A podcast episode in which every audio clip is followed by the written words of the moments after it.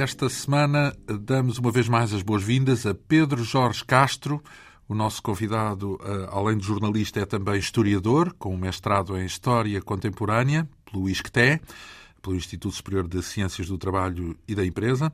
Pedro Jorge Castro é autor deste livro intitulado O Ataque aos Milionários. É a história do cerco, sobretudo às famílias Espírito Santo, Melo e Champalimau, depois do 25 de Abril, claro, sobretudo no verão quente de 75. Uma edição eh, Esfera dos Livros, com perto de 400 páginas, que começámos a abordar na semana passada. Percebemos, por exemplo, o contexto da época, eh, no início dos anos 70, com sete grandes grupos, eh, quase sempre ligados a bancos ou à indústria, eh, em sintonia com o poder, portanto com a ditadura, no, no, tempo de Marcelo Caetano.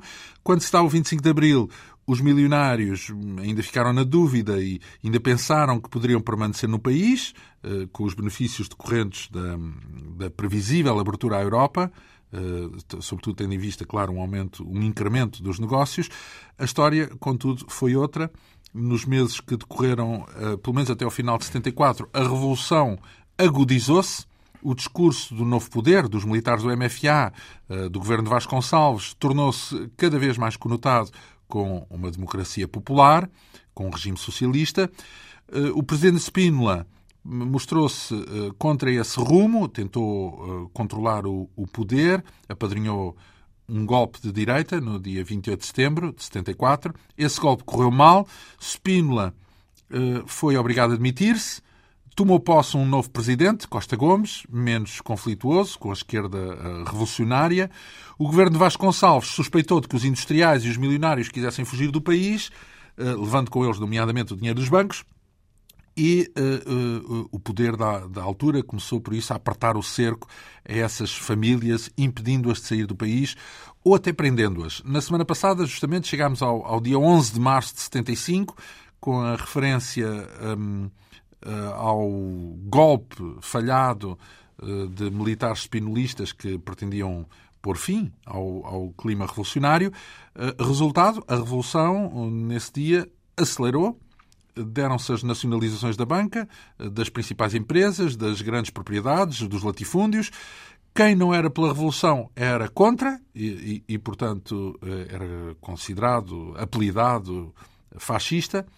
Eh, nós ficamos no momento em que vários milionários foram detidos pelas autoridades eh, por ação, nomeadamente do tenente Rosário Dias. Foi o caso de Jorge de Melo. Onde é que foi preso o patriarca da família Melo? Então, Jorge Melo, que era portanto, o líder da CUF, que era um grande império com cerca de 100 empresas, foi preso no seu gabinete, na, na, sede que funcionava ali na Avenida Infante Santo, no sexto piso. Um, Jorge Melo, portanto, na, na, véspera tinha tentado sair do país uh, na sequência do golpe. Isso suscitou uh, logo um plenário de trabalhadores do Banco Tota para ver como é que o gerente do Banco Tota do aeroporto tinha tentado ajudar Jorge Melo a sair do país ou não, o que uh, enfureceu os trabalhadores e quiseram pedir explicações. E depois os sindicalistas... Prenderam-no? Esse também... Esse uh, não o prenderam, mas utilizaram, fizeram um relatório com informações sobre, sobre, sobre as manobras desse dia para, para enviar para, para os militares uh, e também para o sindicato do, dos bancários. E uh, os sindicalistas da CUF fizeram um ultimato, uh, portanto, perante estas informações da tentativa de fuga de Jorge Melo, fizeram um ultimato, portanto, convocaram-no a ele e a toda a administração da CUF para aparecer num plenário no, no, próprio dia, portanto, no dia seguinte, no dia 12, uh, e, e, disseram logo que se ele não aparecesse iam dar como adquirido que ele tinha fugido. Uh, Jorge Melo e os restantes administradores ainda compareceram neste plenário, mas depois há uma nota curiosa que é. Na, Como na... é que foi o plenário? Já agora imagino. O, o plenário foi, uh, bom, foi, foi, bastante tenso, claro, não é? Uh, portanto, uma, uh, a pressão dos trabalhadores era intimidatória. Então, mas ele estava de facto com a ideia de fugir? Ele teve a ideia de fugir dia 11, não o conseguiu fazer, portanto teve de ficar. Uhum. Uh, o, mas o que é interessante aqui é ver a força dos trabalhadores já neste, neste dia, em que eles não lhe pedem para uma audiência, não lhe pedem uma reunião, eles convocam-no imediatamente para ele aparecer nas instalações da empresa. Portanto, e fazem um ultimato à secretária uh, dizendo que se ele não for, uh, consideram que ele fugiu e, portanto, vão encetar todos os meios para, para, para lidar com esse assunto. Uh, portanto, Jorge de Melo ainda vai, ainda vai a este plenário com os restantes administradores, mas depois há uma nota curiosa que é, é, é, é feito um comunicado pela Comissão de Trabalhadores e uh, a relatar todas estas incidências e depois a, a, acrescentam um post-scriptum a dizer quando, já, quando estávamos a elaborar este comunicado recebemos a indicação que Jorge de Melo tinha sido detido uh, na, na sede da CUF às 5 da tarde. Portanto, eles nem sequer tiveram tempo para acabar o comunicado de forma mais rápida do que a Quem própria é que estava a escrever o comunicado? A Comissão de Trabalhadores da CUF. E quem é que deteve. Bom, quem deteve Jorge de Melo, então, foi uh, o assessor, de, o, assessor uh, o adjunto para os assuntos económicos do Primeiro-Ministro, o Tenente Rosário Dias, que tinha detido na véspera já os elementos da família Espírito Santo na sede do BES. Uh, então, mas havia uma, uma ordem superior para deter os milionários? Bom, então. Centralizada? Havia, havia ou era caso a caso? Era caso a caso, mas havia duas. Havia uma, uma ideia de que estes milionários tinham sido muito beneficiados pelo regime anterior e que estavam a tentar financiar a contra-revolução, portanto.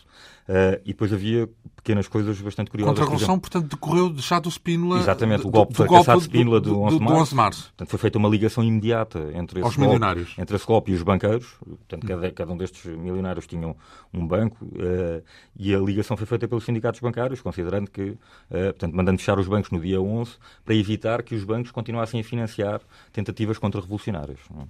Uh, e, e daqui às detenções, a fuga de capitais. Fuga de capitais também, claro. Portanto, daqui às detenções dos, dos, dos, principais empresários que mandavam nos bancos ou controlavam os bancos, foi, foi Falamos, há, o Copcon está no terreno a fazer... O, o Copcon é... está no terreno, mas uh, dois dados mais, ainda mais curiosos, que é uh, sobre aquilo que contribuiu ou não para as detenções. Há uma, eu encontrei no arquivo da Polícia Judiciária Militar umas cartas escritas por uma empregada de uma família rica, a família Figueiredo, que era uma revoltada, portanto, uma senhora de 52 anos, mas que era uma revoltada com o ambiente de opulência que se vivia na casa, portanto, não havia dinheiro para aumentar os trabalhadores, mas havia, havia dinheiro para fazer banquetes todos os dias. E a senhora denunciou ao hotel, numa carta dirigida ao próprio hotel, portanto, que mandava no Copcom, Uh, encontro... Hotel Saraiva de Carvalho. Hotel Saraiva de Carvalho, sim. Uh, aquilo que ela considerava serem encontros conspiratórios para travar o curso da Revolução e descrevia as pessoas que lá estavam, e uma das pessoas que ela indicou que lá estava era precisamente Jorge de Melo.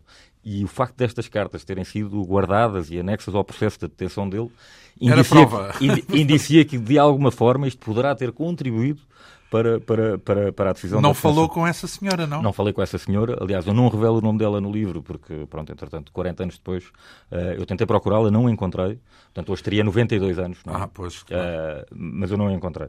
Mas, de qualquer forma, eu não, não divulgo o nome dela no livro, por, uh, também para proteger, porque as coisas, entretanto, dão muitas voltas. Não é? Mas, mas ela tinha duas expressões muito... Tinha uma expressão muito curiosa, que era, ela dizia, todos estes nomes aqui citados, portanto, os nomes que ela denunciava?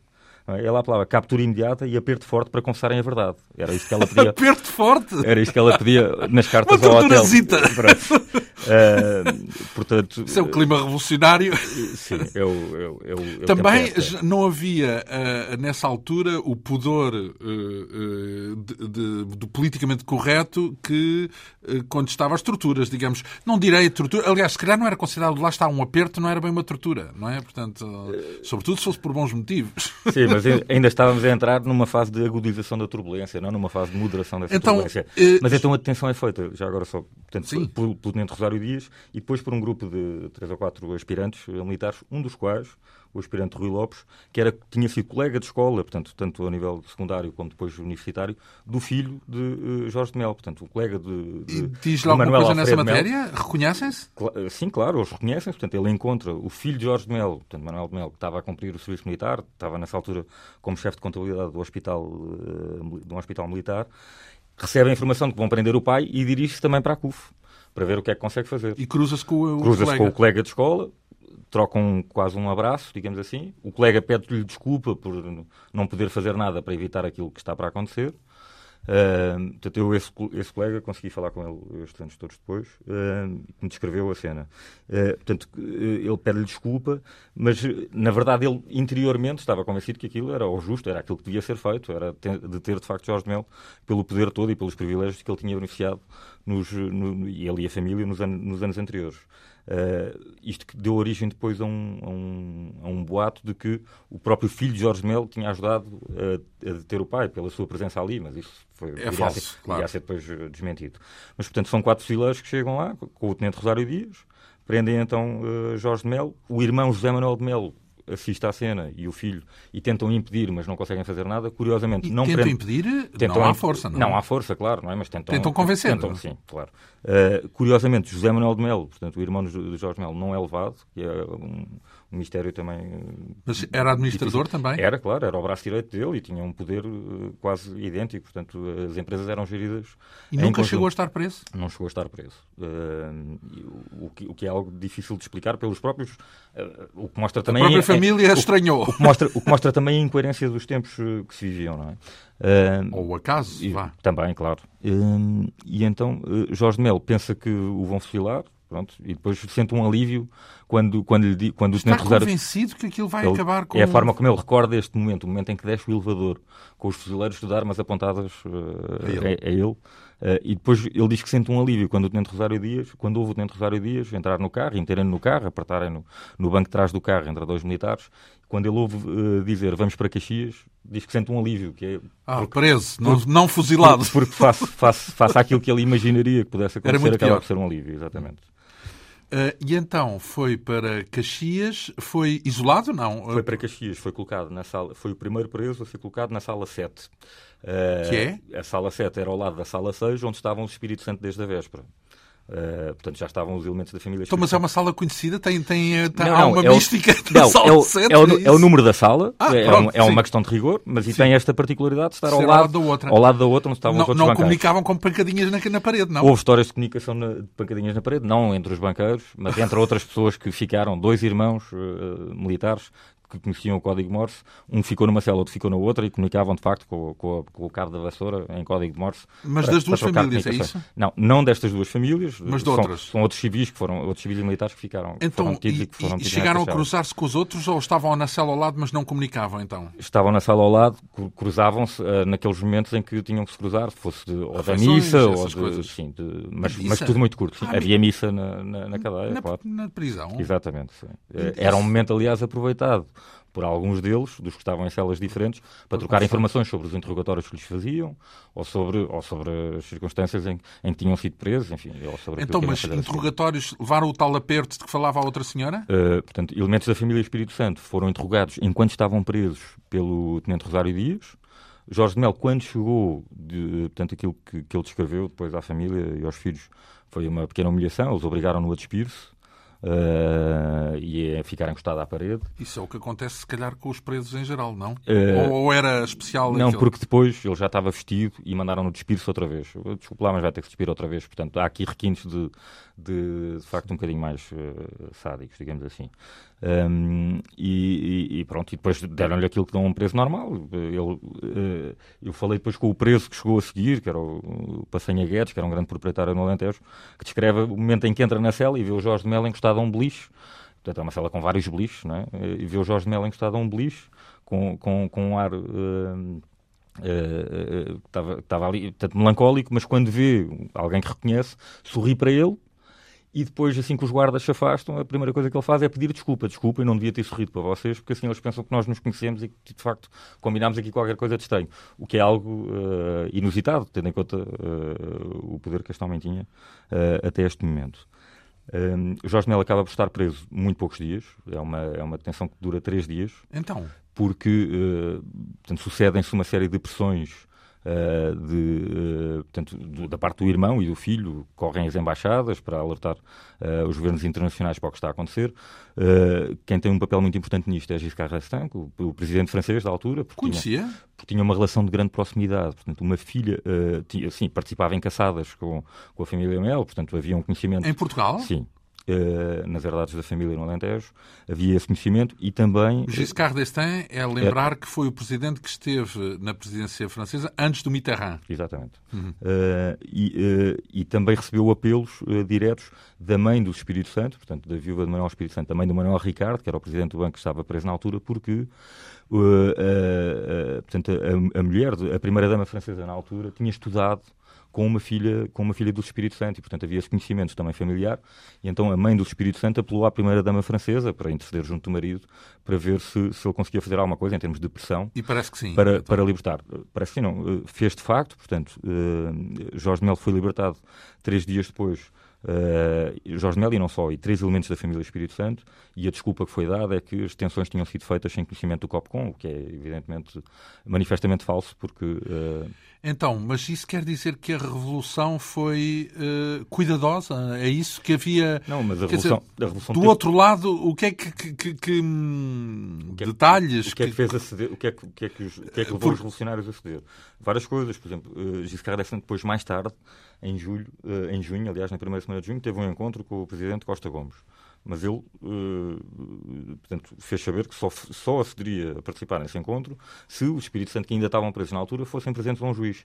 E dessa coincidência temporal de, de facto, terem sido presentes a um juiz nessa altura. Portanto, havia uma questão que era a projeção da revolução no mundo e como é que, uh, como é que isso se, se, se, se, iria desenvolver. E, portanto, se, se o Presidente Giscard se o Presidente francês uh, recusasse receber Costa Gomes, isso seria algo que deslegitimaria, ah, de certa forma... visita de Costa Gomes à França, é isso? sim, portanto, um encontro... Não, um encontro de, de, de, assim, de Costa uma reunião que estava agendada para a primeira semana de junho e que de facto veio a realizar. Mas cá ou lá? Foi cá, creio eu. Sim. Uh, uh, Ora bem, uh, estamos então num, num, contexto em que as famílias continuam. Então, não, não, nessa altura já estavam nacionalizadas os bancos e então, no, no, próprio, na, na, própria noite de 11 de março, portanto, em que, em que, se, se, dá este, em que se dá as primeiras, em que se dão as primeiras tensões, há a chamada Assembleia Selvagem do MFA onde de facto são decididas, eh, onde é decidida a criação do Conselho da Revolução.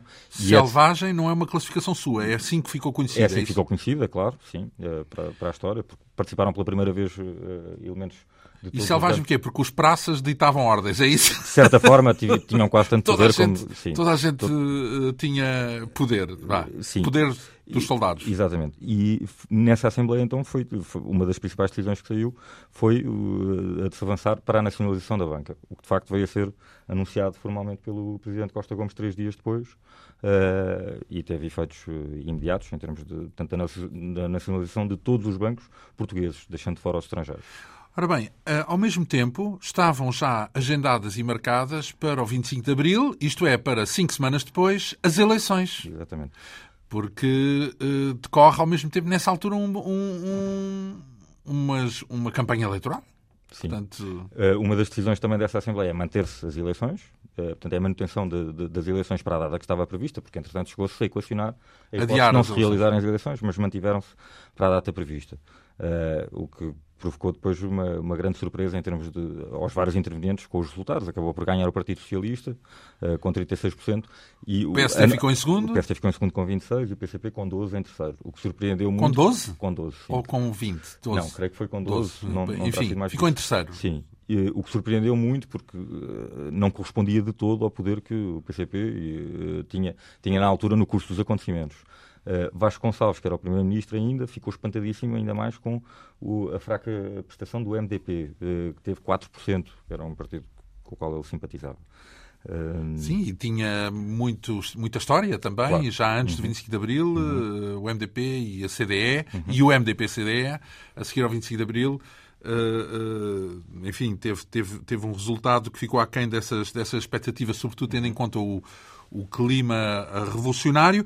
Eh, portanto, as famílias então acabaram por não ficar eh, para os apertos de que falávamos há pouco na tal carta da denúncia, acabaram por não ocorrer, pelo menos no sentido da tortura física, a não ser aqueles episódios de de humilhação, não é? De despirem, etc.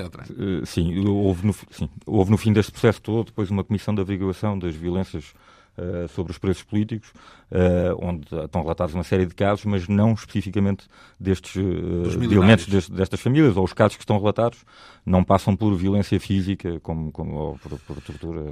Como, como então, nós, eles, eles são libertados, mas continuam des, des, desapropriados, digamos assim, de, de, sem... Não, o que sem... acontece é, é, algo mais complexo do que isso. Portanto, eles são libertados três dias depois, mas quatro dias mais tarde, portanto, ali a 19 de março, são novamente presos os elementos da família Espírito Santo. Jorge Melo não, mas os elementos da família Espírito Santo são novamente presos por, por, precisamente para, para tentar impedir a fuga de capitais e porque há uma pressão muito grande para, uh, com a libertação deles. Isto é algo que, que, é difícil de compreender por parte dos setores mais radicais e então eles são novamente presos. Isto coincide também com a detenção dos, da culpa do Banco Pinto e Souto Maior, portanto que era de António Champalimau, Uh, aqui o caso era mais. Uh, o caso Mas mais... Champalimau estava preso também? Não, António Champalimau estava, António, António estava em Paris quando se deu o 11 de março. Uh, e teve, aliás, uma reação muito, muito, muito rápida ao curso, ao curso dos acontecimentos. Assim que foi decretada a nacionalização da banca, um filho dele, o, filho, o Luís, avisou uh, do, do, dos acontecimentos, tinha acabado de ouvir na rádio, isto era noite, e o, o pai estava em Paris e na manhã seguinte uh, logo apanhou, uh, foi rapidamente de Paris para Genebra, a uma conta do Banco Pinto e Maior, portanto, que era o banco que era dele antes da nacionalização, e transferiu, portanto, pediu para levantar 3 milhões de dólares em dinheiro vivo, e levantou esse dinheiro e ainda podia fazê-lo, porque tinha com ele os dois genros que era quem tinha poder para, para fazer essas assinaturas do banco. Acaso, por acaso? Uh, Ou era essa não, a ideia não, portanto, já? já era essa a ideia. Ele saiu de Paris com os dois genros, por acaso os dois genros estavam em Paris, não é? Portanto, saiu de Paris com os dois genros para ir ao Banco Suíço, onde tinha, onde tinha esta conta, levantar 3 milhões de dólares, atravessou a rua e depositou este dinheiro no, num banco do outro lado, em nome dele, e não em nome do banco. Ou seja, muito mais difícil de uh, qualquer nacionalização poder ir buscar esse dinheiro. Uh, então, mas 3 milhões era significativo? Era muito dinheiro, claro. 3 milhões de dólares há 40 anos era imenso dinheiro. É? era... Ah, mas correspondia, ao, ao, digamos, àquilo... Não, não correspondia àquilo que, àquilo que, que, estaria a perder, como é evidente. Não, de todo, mas era pelo menos uma salvaguarda para se relançar. Ele queria fazer uma fábrica de cimentos no Brasil que estava a construir e o plano, o plano da família passava por aí. Uh, o, portanto, os dois, dois dos filhos dele, que ainda estavam em Portugal, conseguem sair portanto, a 18 e a 19 de março, uh, em direção a Paris, graças saem, a uma. Saem de comboio, graças a uma. A, uma, a, um, a, um, conhecimento antigo do pai, precisamente conhecia o, o fiscal que, que, tomava conta da fronteira de Vilar Formoso nessa semana, portanto, que queria fiscalizar o Sud Express. E combinaram um código, passava por, quando, ele, quando, quando esse fiscal uh, batesse à porta da carruagem onde eles iam, eles deviam dizer o número da carruagem e dar, e dar os documentos e conseguiram passar assim. Portanto, cada um, um deles descreveu o suspiro de alívio que, que, que, sentiu quando, quando o fiscal depois lhe devolveu o passaporte e depois conseguiu, conseguiu chegar então a Paris. Porque, obviamente, um champalimau a sair do país neste, neste contexto seria altamente problemático. Qualquer guarda fiscal já estaria sensibilizado para, para a necessidade de travar um apelido tão sonante de, claro. de impedir de sair do país. Quando o último chega, o último, não, o penúltimo chega a Paris no dia de aniversário do pai, portanto 19 de março, e a descrição que é feita desse jantar, obviamente não é de festa, é o, o, cada, cada, elemento da família está a ver o que é que ainda têm e o que é que, onde é que ainda há dinheiro que possam ir buscar para reerguer o império ou para tentar e o que é que relançar tem, uma fábrica. Já agora? Então tem, uh, são feitas uh, apontamentos curiosos, por exemplo, uma conta que tem 100 mil pesetas em Espanha, ainda se pode ir buscar. Mas depois, se calhar, o problema mais simbólico e mais 100 mil pesetas era 100 contos. Não era assim tanto dinheiro. O equivalente, é? se quisermos, agora em, em euros era 20. Isto, o mais relevante disto era 200 euros. Mas o mais relevante disto talvez seja o facto de mostrar que, mesmo quantias pequenas, uh, seriam relevantes naquele contexto. Não é? Uh, Aliás, 500 euros já agora. 100 contos, 500 euros, o equivalente, mas claro não é, era muito seria, importante. Seria sempre mais por causa da de, de desvalorização da moeda. Portanto, Sim, claro. E representavam muito mais. Uh, mas, mas o pormenor mais, mais simbólico até, as filhas tiraram as joias que tinham, juntaram as joias que tinham, meteram dentro de um lenço e deram ao pai para, também como, como, como efeito simbólico para ajudar a custear então, as Mas ele já estava uh, uh, orientado para o Brasil, é isso? Já estava... Sim, ele já estava orientado para o Brasil. Isto, aliás, é uma, essa, essa história. Portanto, ele queria fazer uma fábrica de cimento no Brasil antes da Revolução e antes da nacionalização do setor dos cimentos, que iria ocorrer em abril, uh, obviamente não, ele não tinha razões para, para. Portanto, a fábrica estava em nome da empresa portuguesa que veio a ser nacionalizada e ele arranjou uma forma de a fábrica ficar em nome dele. Uh, isto deu origem a uma longa batalha com, com os governos provisórios de cá, uh, porque obviamente perceberam que ele arranjou um estratagema com uma ata uh, assinada em data anterior àquela que terá sido de facto, para, para justificar a passagem de, de, da empresa do Brasil para seu próprio nome e impedir assim que, que, que a empresa nacionalizada portuguesa, a empresa de cimentos de ficasse também com a fábrica do Brasil. Uhum. e então, isso significa, por outro lado, que aquilo, porque penso que existe no, no, no, senso comum a ideia de que ele uh, foi expropriado em Portugal por causa da Revolução e que no Brasil tudo o que fez que partiu do zero. E não foi bem do zero, não, não é? partiu bem do zero, não. Uh... Porque levou dinheiro e mais, e já estava com esses planos previamente preparados. Quer dizer, não foi tipo um improviso. Sim, ele percebeu muito rapidamente uh, o, o, ambiente revolucionário. Portanto, antes ainda da radicalização do, do 11 de março, ele percebeu muito rapidamente o que se passava. Ele uh, tentou, tentou uh, abrir uma filial do Banco Pinto e Souto Maior, que era o banco dele, em Paris.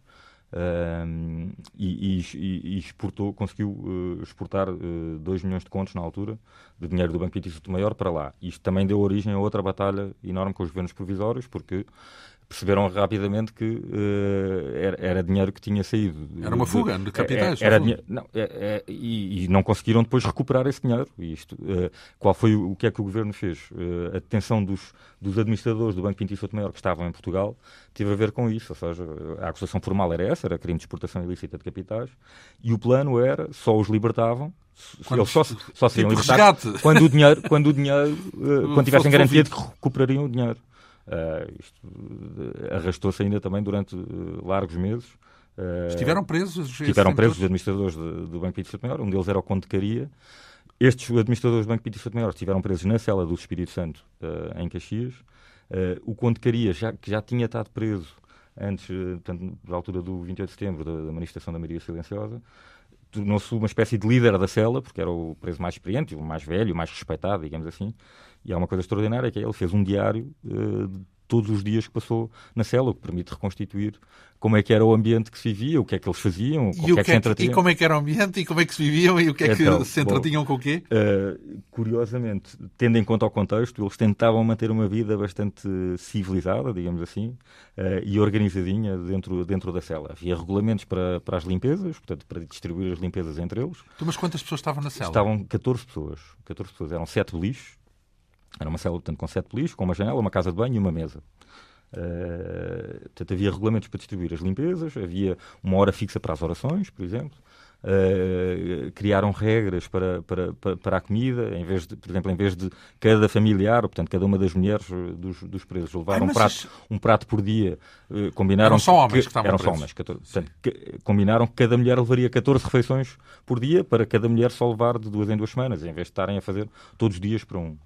Um, combinaram. Então, mas as refeições não eram as da prisão? É não, isso? eles preferiam comer, obviamente, a comida levada de casa. Isso é possível? Um... É possível. Era possível na altura e, portanto, acediam a isto. Não é?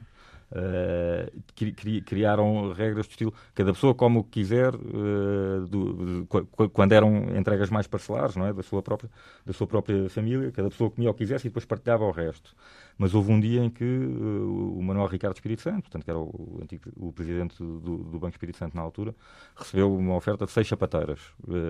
Comeram só cinco sapateiras comer marisco todos. na prisão? Sei, isso é uma prisão é uma revolução muito de veludo Ainda há algo mais extraordinário. Com os milionários a comerem marisco. comeram cinco sapateiras e decidiram guardar uma para o dia seguinte. Uh, mas houve ali, portanto, numa cela só de banqueiros, houve alguém que teve um momento de fraqueza e foi comer a sapateira à meia da noite às escondidas dos outros. O Conde Cadia assistiu e tentou, tentou que essa pessoa assumisse o erro no dia seguinte perante toda a gente, mas não conseguiu, portanto a pessoa manteve-se calada. Mas é um, é um episódio que mostra também como, como, como evoluiu. Roubaram uma sapateira. Não é roubaram, é comeram fora daquilo que estava combinado, Sim, digamos assim, não é? Cederam uma, tendo uma pequena tentaçãozinha, não é? Sim. Uh, Bom, também havia, portanto, eles depois entretinham-se basicamente uh, com jogos de cartas, de batalha naval. Por exemplo, há uma, há um, uh, houve um preço que me disse, ainda quando Jorge Melo lá estava, que Jorge Melo é que era uma espécie de árbitro dos jogos de batalha naval. Ele é que ia ver nos rolos de papel higiênico se os desenhos estavam bem feitos ou não uh, e, da, e dava ordem. Então, pronto, podem começar a jogar, está tudo em ordem. Coisas deste género, não é? Um, depois havia pessoas. Quanto tempo estiveram nisso? Então, portanto, estes, os, os, os, elementos da família Espírito Santo e, do banco, e, os, e a cúpula do Banco Pinto e Souto Maior estiveram presos até julho. Uh, isto depois tem variações caso a caso. Alguns eram, portanto, foram sendo libertados por circunstâncias pontuais, porque tinham conhecimento de um militar uh, que tinha contactos com alguma das empresas dele e conseguia, conseguia interceder uh, por eles. Militares de alta patente. Claro, militares de alta patente. Ou de alguém que conhecia algum militar de alta patente. Portanto, há algumas libertações casuísticas, ou então uma libertação como, por exemplo, no dia em que é feita uma primeira proposta pela, pela empresa de Champalimau para, para, para se chegar a acordo lá da tal devolução dos, dos 2 milhões de contos. É, é, libertado, como gesto de boa vontade, quase um dos administradores. Pronto, há, há, há todo um jogo que, que, não tem nada a ver com nenhuma circunstância criminal em concreto ou com uh, os interrogatórios que estão a ser feitos, mas tem a ver com tudo o que se passa cá fora. Isso não chegou a haver uma acusação, ou chegou? Bom, depois, o, com o Espírito Santo, uh, o Espírito Santo passam, portanto, quando, quando Giscard d'Estaing faz aquela exigência de que eles têm que ser ouvidos por um juiz, eles saem da cadeia de Caxias e são colocados em, uh, na cadeia da Polícia Judiciária. Isso em junho? Isso em junho. Onde está Jorge de Brito. Ora bem, estamos já no, uh, a entrar no miolo do verão quente. Sim. Sim. Uh, portanto, onde reencontram Jorge de Brito, que está com um plano mirabolante para fugir da cadeia, eles lá o convencem a não fugir e, portanto, uh, uh, continuam ali presos aí são interrogados, de facto, respondem ao juiz, as acusações formais são, são de, de portanto, de, de, de, passagem de capitais para o exterior, através de empréstimos que concederam a um empresário espanhol ou, a um hoteleiro, portanto, mas são coisas com pouco, nem sequer têm a ver com a substância do que está em causa, não é? Que, é, que, é, que é de facto a questão de, financiarem ou não a contra-revolução e, e, ou de terem sido beneficiados pelo, pelo, pelo, pelo regime anterior. Portanto, são coisas que depois legalmente e juridicamente têm muito pouca importância perante tudo aquilo que está em causa e perante o facto de estarem uma série de, de, de homens presos estão, já agora, só por curiosidade, portanto, eles estão uma semana na cadeia da Polícia Judiciária e depois passam para a cadeia de Monsanto. Portanto, eles passam por três prisões. E na cadeia de Monsanto está-se uma circunstância, uma, uma, uma, coincidência, que é eles conhecem muito bem o diretor da cadeia, porque o diretor da cadeia tinha sido antes diretor da cadeia de Pinheiro da Cruz, que era perto da herdade da Comporta, que é uma, uma grande propriedade, que era já na altura da família Espírito Santo. E aí beneficiam de uma série de benesses que não tinham até aí. Nomeadamente, podem receber comida de restaurantes, Portanto, e então começam os restaurantes a disputar-se para levar uh, as refeições aos seus, aos, que eram os melhores restaurantes de Lisboa, que eram os seus antigos clientes, não é? Os Tavares, claro. Tavares uh, Rico. Tudo, pronto. Uh, e, e depois já beneficiam de uma série, de, têm muito maior liberdade de circulação. Por exemplo, o José Roquete aí também já, recebe autorização para, para, para, para, para José Roquete na... que foi presidente do Sporting? O José Roquete que foi presidente do Sporting e que era na altura diretor do, do Banco Espírito Santo. Estava detido no Monsanto? Também estava, também estava tido em Monsanto, teve tido com eles ao longo deste processo todo por Sim. ter sido diretor do banco. Mas recebeu em Monsanto autorização para, para, para, portanto, para deixar entrar o órgão dele para dentro da cadeia. Portanto, podia tocar órgão uh, dentro da cadeia de Monsanto. É um organista? O... Bom, tinha um órgão, Parece na altura era algo, era algo que lhe fazia... muito bem, mas uh, quer dizer que foi uma prisão muito diferente daquilo que aqui, imaginamos? Aqui mais suave, digamos Sim. assim, não é? Uh, mas e tinha, por exemplo, isto depois deu origem também a uma série, como eles tinham maior liberdade de circulação, deu uma origem a uma série de contactos com presos uh, de delito comum, uh, bastante curiosos. Por exemplo, um deles, o Jorge, Jorge Espírito Santo, que já faleceu, mas contou-me uh, que na altura estava a passear no recreio e viu um preso Uh, que reparou que todos os dias vestia uma, uma camisa de marca Lotus, que era a marca dele. Era a marca do próprio Jorge Espírito Santo. E marca em que sentido? Marca de camisas que ele comercializava. Ah, que ele, além do, do trabalho do banco, sim, era dono de uma marca. Lotus. Exatamente. E foi ter com ele e perguntou-lhe lá, mas porque é que você tem tantas camisas Lotus, mas o que é isto? Uh, e ele contou-lhe que tinha uh, roubado a fábrica de camisas Lotus de facto ele tinha sido assaltado uh, uns meses antes. Sem saber que estava a falar com o dono da fábrica. Pronto, é claro, não é? E ele disse, contou-lhe, não é? Confrontou-o com isso e o preso respondeu-lhe muito tranquilamente, mas tinha seguro. E ele tinha. Estou pronto a estar, não há azar, não há problema nenhum. Pronto. Uh, outra história, por exemplo, que era de um. É o pragmatismo, no... claro. mesmo na Revolução. Outra história que era de um. De um, um portanto, a mulher, a mulher de, um, de, um, de um dos presos que teve, teve eh, portanto, roubaram-lhe o carro e uh, eles conseguiram, através de contactos na cadeia, localizar o carro. Portanto, uh, disseram, deram os dados do carro e no dia seguinte sabiam exatamente Portanto, onde é que o carro um estava. Um amigo, de, um delito, um exatamente. preso de delito comum conseguiu safá-los com esse... Com coisas destas. O outro que era, outro, um deles foi, o José Manuel Espírito Santo, foi abordado por um preso para ir ali, ali ao lado conhecer o banqueiro. O banqueiro, mas os banqueiros são os da minha família. Não, não, o banqueiro é ali aquilo. Então era um tipo que tinha sido uh, baleado enquanto assaltava um banco. Uh, e que lhes propôs um negócio que era: vocês passam-nos os segredos dos cofres e dizem-nos como é que circula o dinheiro. Eu arranjo maneira de ir buscar o dinheiro e dividimos 60% para nós, 40% para vocês. Pronto, há uma série de histórias depois que resultam do cotidiano prisional, aqueles não foram Portanto, não ficaram espera lá para ver se eu percebi. Sim. Portanto, um preso que propôs aos banqueiros arranjar malta lá dele para ir sacar o dinheiro do cofre e ficava com 60%, é Sim, isso? Claro. E dava 40% aos milionários. O que não seria um mau negócio para os milionários, porque na altura não iriam não ter nenhum desse dinheiro. Ah, pois, portanto... ah, pois, eh, porque, vamos lá ver, já havia a nacionalização claro, portanto, em curso, estava Sim. completamente, não é? é. Uh, estamos a falar desse, desse cotidiano, mas, entretanto, já tinham decorrido eleições. Uhum. Quem ganhou as eleições foi o Partido Socialista. Não há nas forças políticas uh, que tinham vencido uhum. o PS, o PSD, porventura, porque eu penso que no verão quente o Sacrné nem está em Portugal, Salveiro está fora, não é? Sim, ele tem uns problemas de saúde que o, que o remetem para Londres. E fica em Londres, certa não é? altura, portanto passa uma, uma grande parte deste período e, portanto, E o papel do PSD nessa altura é bastante discreto. Então vamos ver o papel dos partidos políticos. Exato. O que se passa é, uh, há uma, uh, nenhum dos partidos condena frontalmente as nacionalizações, o que é algo curioso. Uh, todos, todo, todos elogiam aquilo que está a acontecer. Todos, talvez, exceto o CDS, ou não? O CDS não se pronuncia sequer, portanto, nem, nem, tem força, nem tem força suficiente na altura, mas, portanto, os grandes, é? o PCP, obviamente, vê, vê, na, vê na, na mera detenção dos Melos e do Espírito Santo um, um, um sinal do, do avanço da, da, mudança e da criação de um país novo. Não é? Uh, o PS que depois virá a adotar uma posição diferente. Nesta altura, é, tem, portanto, Mário Soares faz grandes elogios uh, às nacionalizações e à atenção das, dos, dos líderes das famílias, e o PSD está está numa situação complicada porque, uh, portanto, tem, tem, ligações... PSD, na altura PPD. PPD, sim. Portanto, PPD, na altura, te, tinha ligações na gênese, portanto, na criação do partido, em termos de financiamento, de, tinha recebido de, de, todos estes grandes grupos, e se fossem defendê-los, uh, temiam ser penalizados em termos de resultado eleitoral. Portanto, acabaram por, uh, de forma calculista, não, não, não, não tomar posição pública contra as nacionalizações, uh, nem, contra, nem contra as detenções, portanto, não, não, não se pronunciaram uh, publicamente em relação a isso.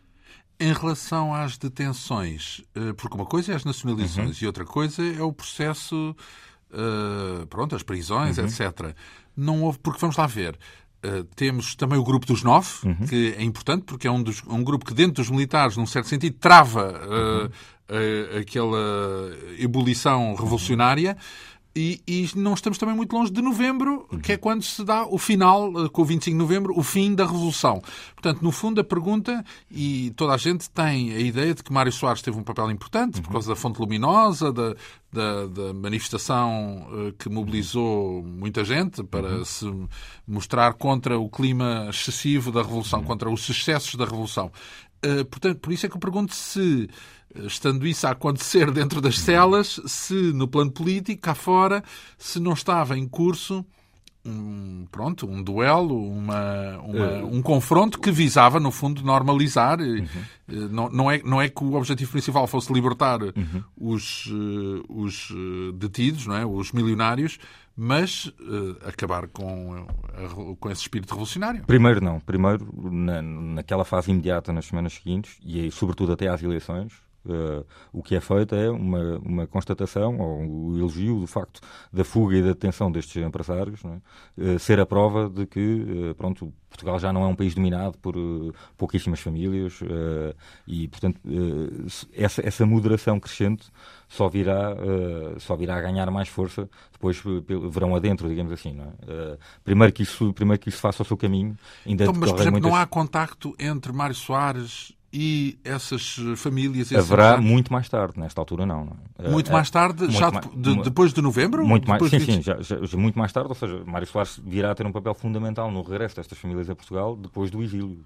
Mas até aí, eh, não, porque não, não é de todo... Não, não são, todo, tinha, não, não, são, não, não, são coincidentes... Não é que não quisesse. Não são, não são coincidentes os interesses. Sim, há uma questão tática, de, não é a prioridade nessa altura. A prioridade não é se as pessoas... Eh, todas, é evitar a tal é ditadura, é... como ele diz, ele diz isso abertamente. Sim, é? mas portanto, esse, esse, confronto que se, que se, materializa depois naquele célebre debate com, com o Cunhal, claro 6 de novembro, não é? Uh, mas até chegar aí não, não é toda a prioridade, não é, não, não é, não é mais importante. Uh, isso, curiosamente, há uma, há uma nota-se muito, por exemplo, uh, a percepção da, da reduzida força de, do PS no processo com a nomeação dos administradores dos bancos que é que acontece? Então são eliminados todos os, todos os administradores que estavam nos bancos eh, antes das nacionalizações, são colocados numa, os seus nomes são colocados numa lista, com, portanto, com 305 nomes. Uh, tem, tem todos os elementos das, da, da, da, da, direção, da Assembleia Geral. Lista negra, Fiscal. portanto, aqueles que não podiam assumir nenhuma função. Não podiam. Eh, o que é que acontecia? Estas pessoas, estes administradores iam ter as suas contas vigiadas, portanto, o dinheiro que quisessem usar, eles tinham de dizer para que é que era. Há uma, há uma carta do Franco Nogueira, por exemplo, que tinha sido administrador do Banco Espírito Santo, depois de ter sido ministro dos Negócios Estrangeiros de, de Salazar, não é?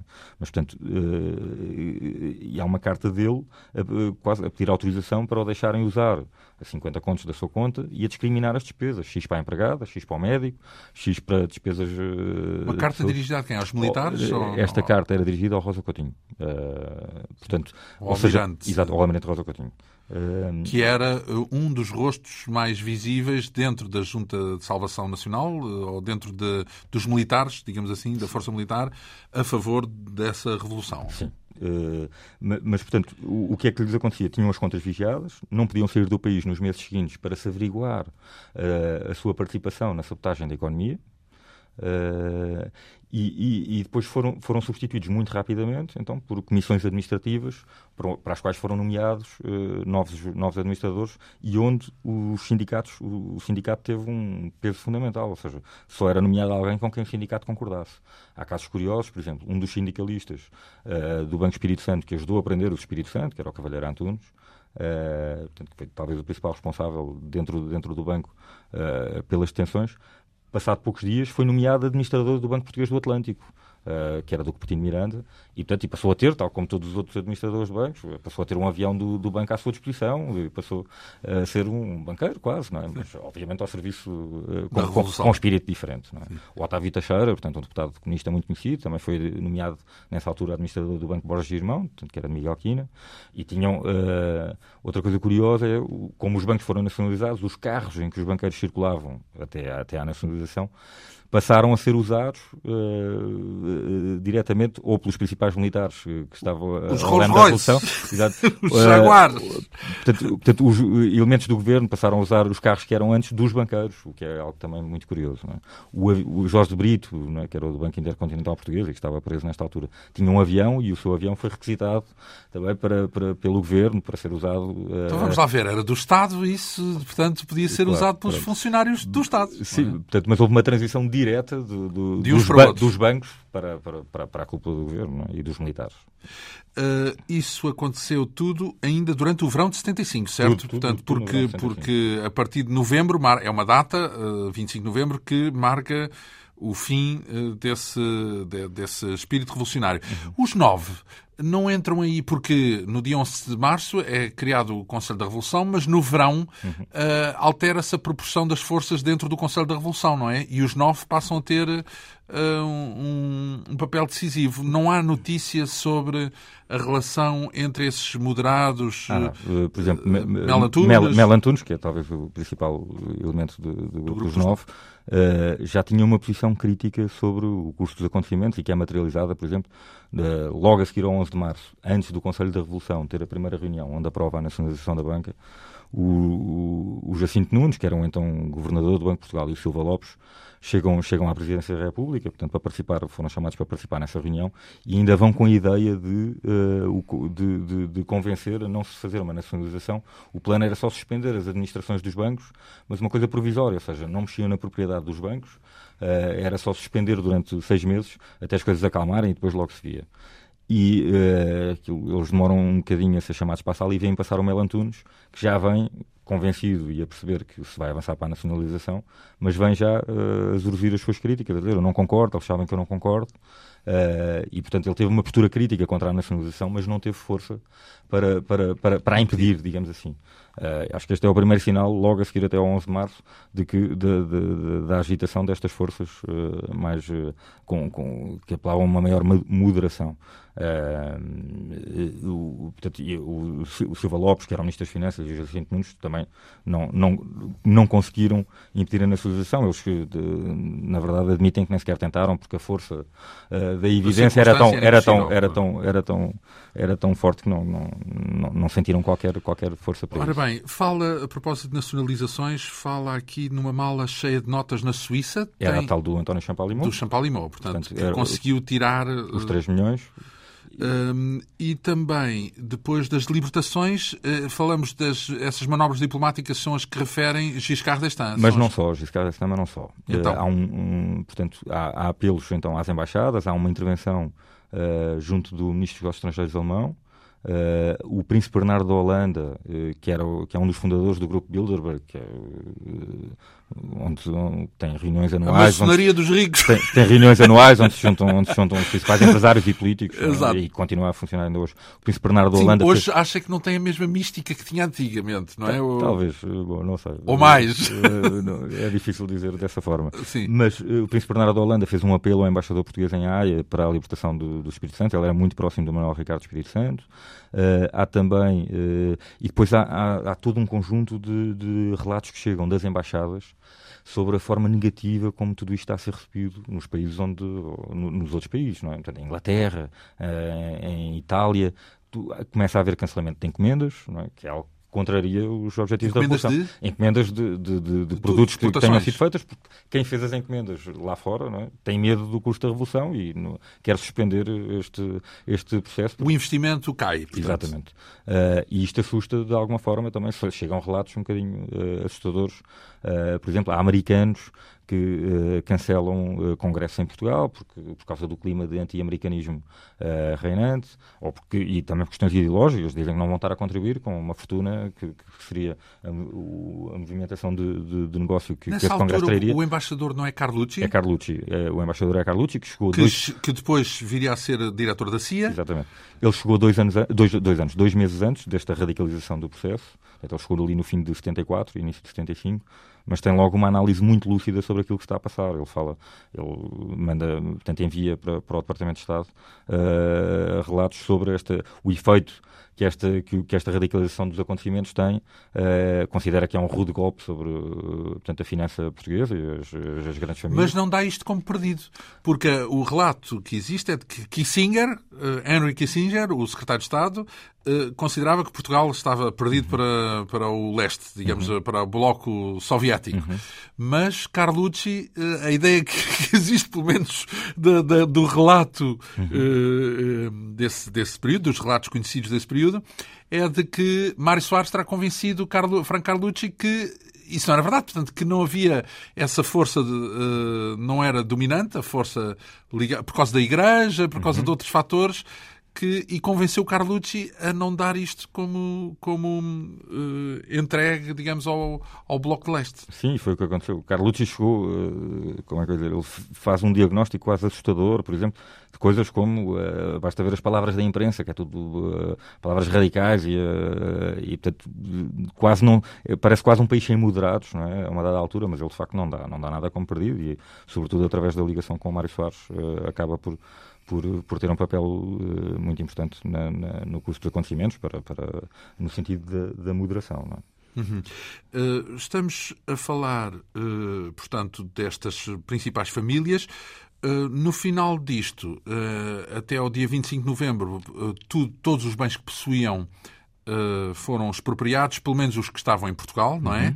Uhum. já vimos que Champalimau conseguiu preservar uma parte dos seus bens com aqueles expedientes de que falámos, uhum. na, na, em Paris e na Suíça. As outras famílias, como é que recuperaram? Perderam todos tudo? Não, ninguém perdeu tudo, mas perderam muito, não é? Por exemplo, a CUF, uh, uh, portanto, a família Mel, que tinha a CUF, dá-se a coincidência de a CUF ter sido uma das últimas a ser nacionalizada, sendo o maior império, uh, mas era, tinha uma estrutura jurídica tão complexa que o próprio, o próprio governo demorou a perceber como é que poderia fazer, como é que poderia uh, consumar esta nacionalização. E, uh, e, e há uma carta curiosa, do, do, curiosa porque nota completamente a época, do Jorge de Mel e do José Manuel de Mel, ao governo uh, a fazer uma espécie de último apelo para não nacionalizarem a CUF, mas o apelo é feito de forma absolutamente submissa, portanto, que, demonstra que eles, naquele momento, não tinham qualquer poder já. Portanto, é, é, é um apelo quase de desespero uh, para impedir a nacionalização, mas e acabam por não conseguir. Portanto, a CUF também acaba, acaba por ser nacionalizada. Os, o Espírito Santo, portanto, e, o, Espírito Santo, há uma, uma circunstância curiosa que é uma pessoa que não é presa, apesar de já trabalhar no banco, é Ricardo Salgado, portanto, conhecemos eh, com tudo aquilo que aconteceu nos anos seguintes. Eh, ele ainda fica a trabalhar durante dois meses no banco, quando o banco já está nacionalizado, ou seja, ele fica a trabalhar... Eh, incógnito? Uh, não, não incógnito, uh, mas na altura ainda não era o Ricardo Salgado, não é? Era um subdiretor do banco, Sim. era da família, mas o que, o que se entendeu na culpa do banco é que ele podia ser útil para ajudar, uh, de alguma forma, a manter o banco em funcionamento ele, de, de, o que diz é que tentou, uh, portanto, manteve-se esses dois meses dentro de uma grande violência interior, porque, obviamente, estava a trabalhar uh, na prática para ajudar um regime que era o que mantinha os seus familiares todos presos na cadeia. Não é? uh, eh, manteve-se esses dois meses, ele tentou desenvolver diligências junto ao Pinheiro da Azevedo, portanto conhecia do tempo da Marinha, para ser libertado. Para Primeiro-Ministro, portanto, já depois de Vasconcelos? Não, ainda não era Primeiro-Ministro nesta altura, portanto, isto logo ali a seguir, a seguir ao 11 de março, Pinheiro da Azevedo ainda não era Primeiro-Ministro, só veio a ser Primeiro-Ministro uh, depois, portanto, já, no, já em setembro. Um, mas portanto, tentou, tentou, desenvolver estes contactos, não teve, não teve sucesso e então um dia decidiu fugir, eh, apanhou, foi para a Espanha e depois de Espanha uh, para a Suíça, onde se juntou a outro administrador do grupo para começar a tratar da reorganização do grupo no exterior. Ele tem um papel muito importante nisso. Um, sobre aquilo que uh, portanto, eles tinham ainda algumas economias para, para fundar uh, os primeiros negócios, mas obviamente nada que se comparasse com aquilo que, com aquilo que perderam e que deixaram cá. Uh, essa vida no exílio, portanto, grosso modo, todos acabam por fugir todos acabam por, todos acabam por ir para o exílio, e, portanto, o Espírito Santo, que, que ainda estavam presos, recebem a ordem de soltura no fim de julho.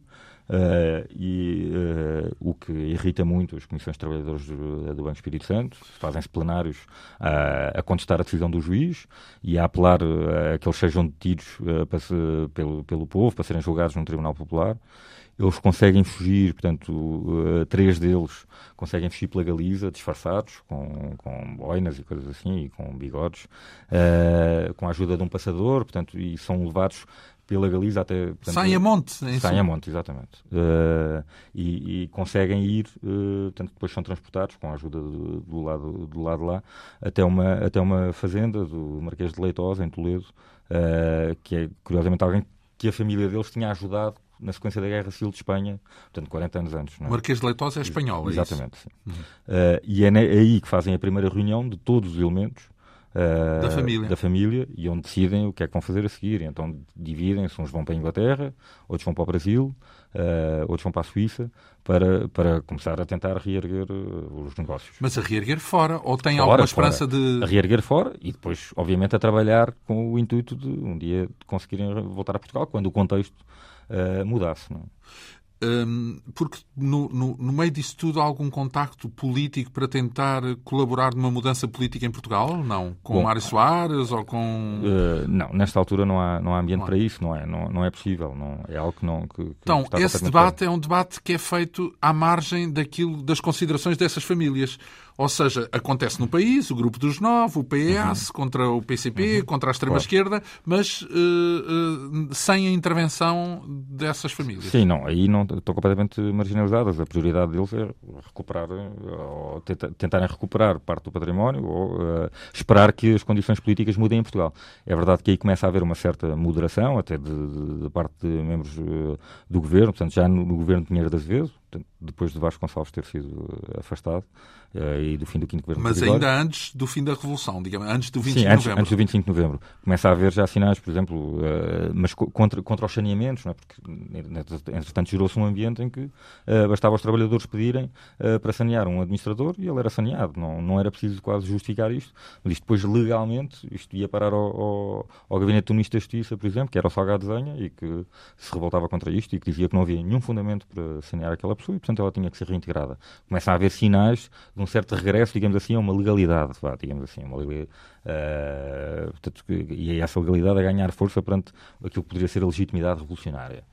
Uh, uma questão importante depois para o regresso tem a ver com as indenizações. Então, quando é feita a nacionalização da banca, são, é prometido que no prazo de seis meses eh, serão atribuídas indenizações pelos bens que estão a ser Durante retirados. a Revolução? Sim. Uh, é prometido que isso viria a, ser, viria a ser feito daí a seis meses, mas na verdade não é. Uh, isso depois arrasta-se uh, durante 80. muitos anos.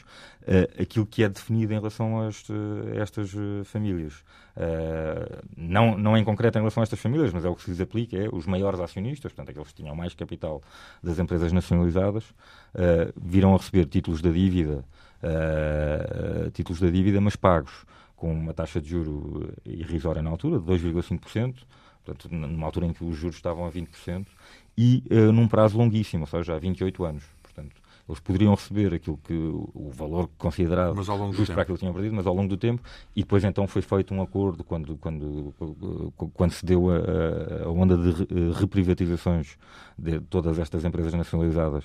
A partir do, dos governos de Cavaco Silva, foi feito um acordo no sentido de trocar essas uh, indenizações ou de permitir que, esse, que, esse, que essas verbas fossem levantadas para concorrer à compra dos grupos. Onde é que andam as eh, famílias que refere no livro. Enfim, o Espírito Santo, acho que não é preciso falarmos, porque já tem sido bastante uh, abordado, não é? Uhum. Nos investimentos que teve e nos problemas que agora uh, viveu, não é? Mas uh, a família Champalimau, ele conseguiu reconstruir o que tinha uhum. depois do, do 25 de novembro? Então, a família Champalimau, ele conseguiu recomprar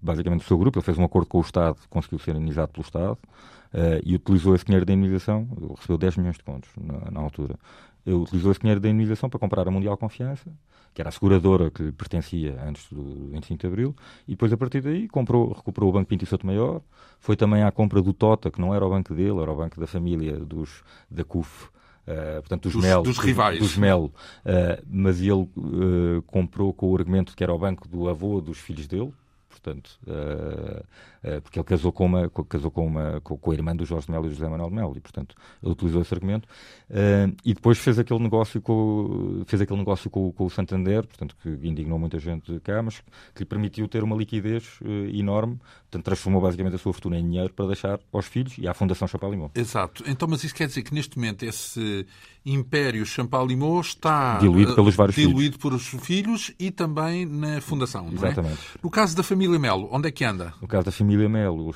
portanto, cada um dos. Portanto, o José Manuel, o José Manuel de Melo e o Jorge de Melo o, deu, origem, deu, deu, origem a cada um dos uh, cada um deles deu origem a um grupo digamos assim e os herdeiros estão portanto, estão aí continuam em negócios aliás muito parecidos com mas com não aqueles... têm a mesma dimensão que não, tinha a não família não tem a mesma não. dimensão obviamente também são muitos uh, e os tempos mudaram neste momento aliás a nota dominante ainda ainda há pouco tempo vi, vi, vi, vi, queixas políticas disso de que a perguntar onde é que andam os grandes empresários nacionais não há capital não é? portanto o ponto já não há empresários já, já não há grandes já não há grande capital em Portugal, daí esta invasão das empresas estrangeiras, não é? que têm comprado uh, os principais. A família Quina, por exemplo, também eram banqueiros, uh, eram família... dos sete. Sim, mas já não tem nem de toda a mesma dimensão. Não, há alguns negócios. Diluição, portanto. Sim, uh... Então, basicamente, a regra nem foi a revolução que acabou por eh, diluir, mas sim o período que se, seguiu. Digamos, foram diluídos pelo próprio capitalismo. Não, tem, tem várias ondas, não é? Tem várias ondas. Eles, de facto, foram diluídos e passaram portanto, ali os 10 anos seguintes, 10 a 15 anos seguintes, uh, sem nada, portanto, a tentar, a tentar uh, fazer negócios no exterior.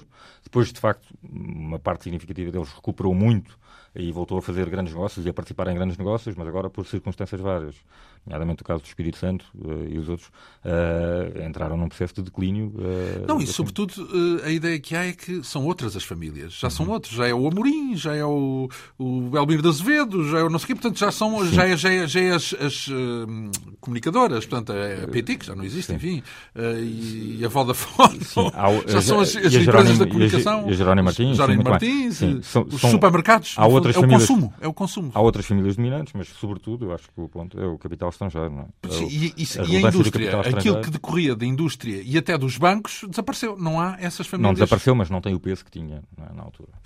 Ora bem, tudo isto uh, narrado, uh, isto, uh, não a parte da recuperação, mas sim a parte em que as famílias foram colocadas, encostadas à parede, digamos assim, o ataque aos milenários, é essa a designação deste livro assinado pelo nosso convidado, Pedro Jorge Castro, que digamos, reviveu eh, e eh, conseguiu reconstruir a narrativa deste cerco às principais famílias eh, Espírito Santo, Melo, Champalimau, logo a seguir ao 25 de Abril. Muito lhe agradeço esta sua vinda aqui à Rádio Pública, em, em duas edições num programa, uma quinta essência, que teve a assistência técnica de Ana Almeida, produção, realização e apresentação de João Almeida. Nós regressamos dois a oito dias. Bom fim de semana.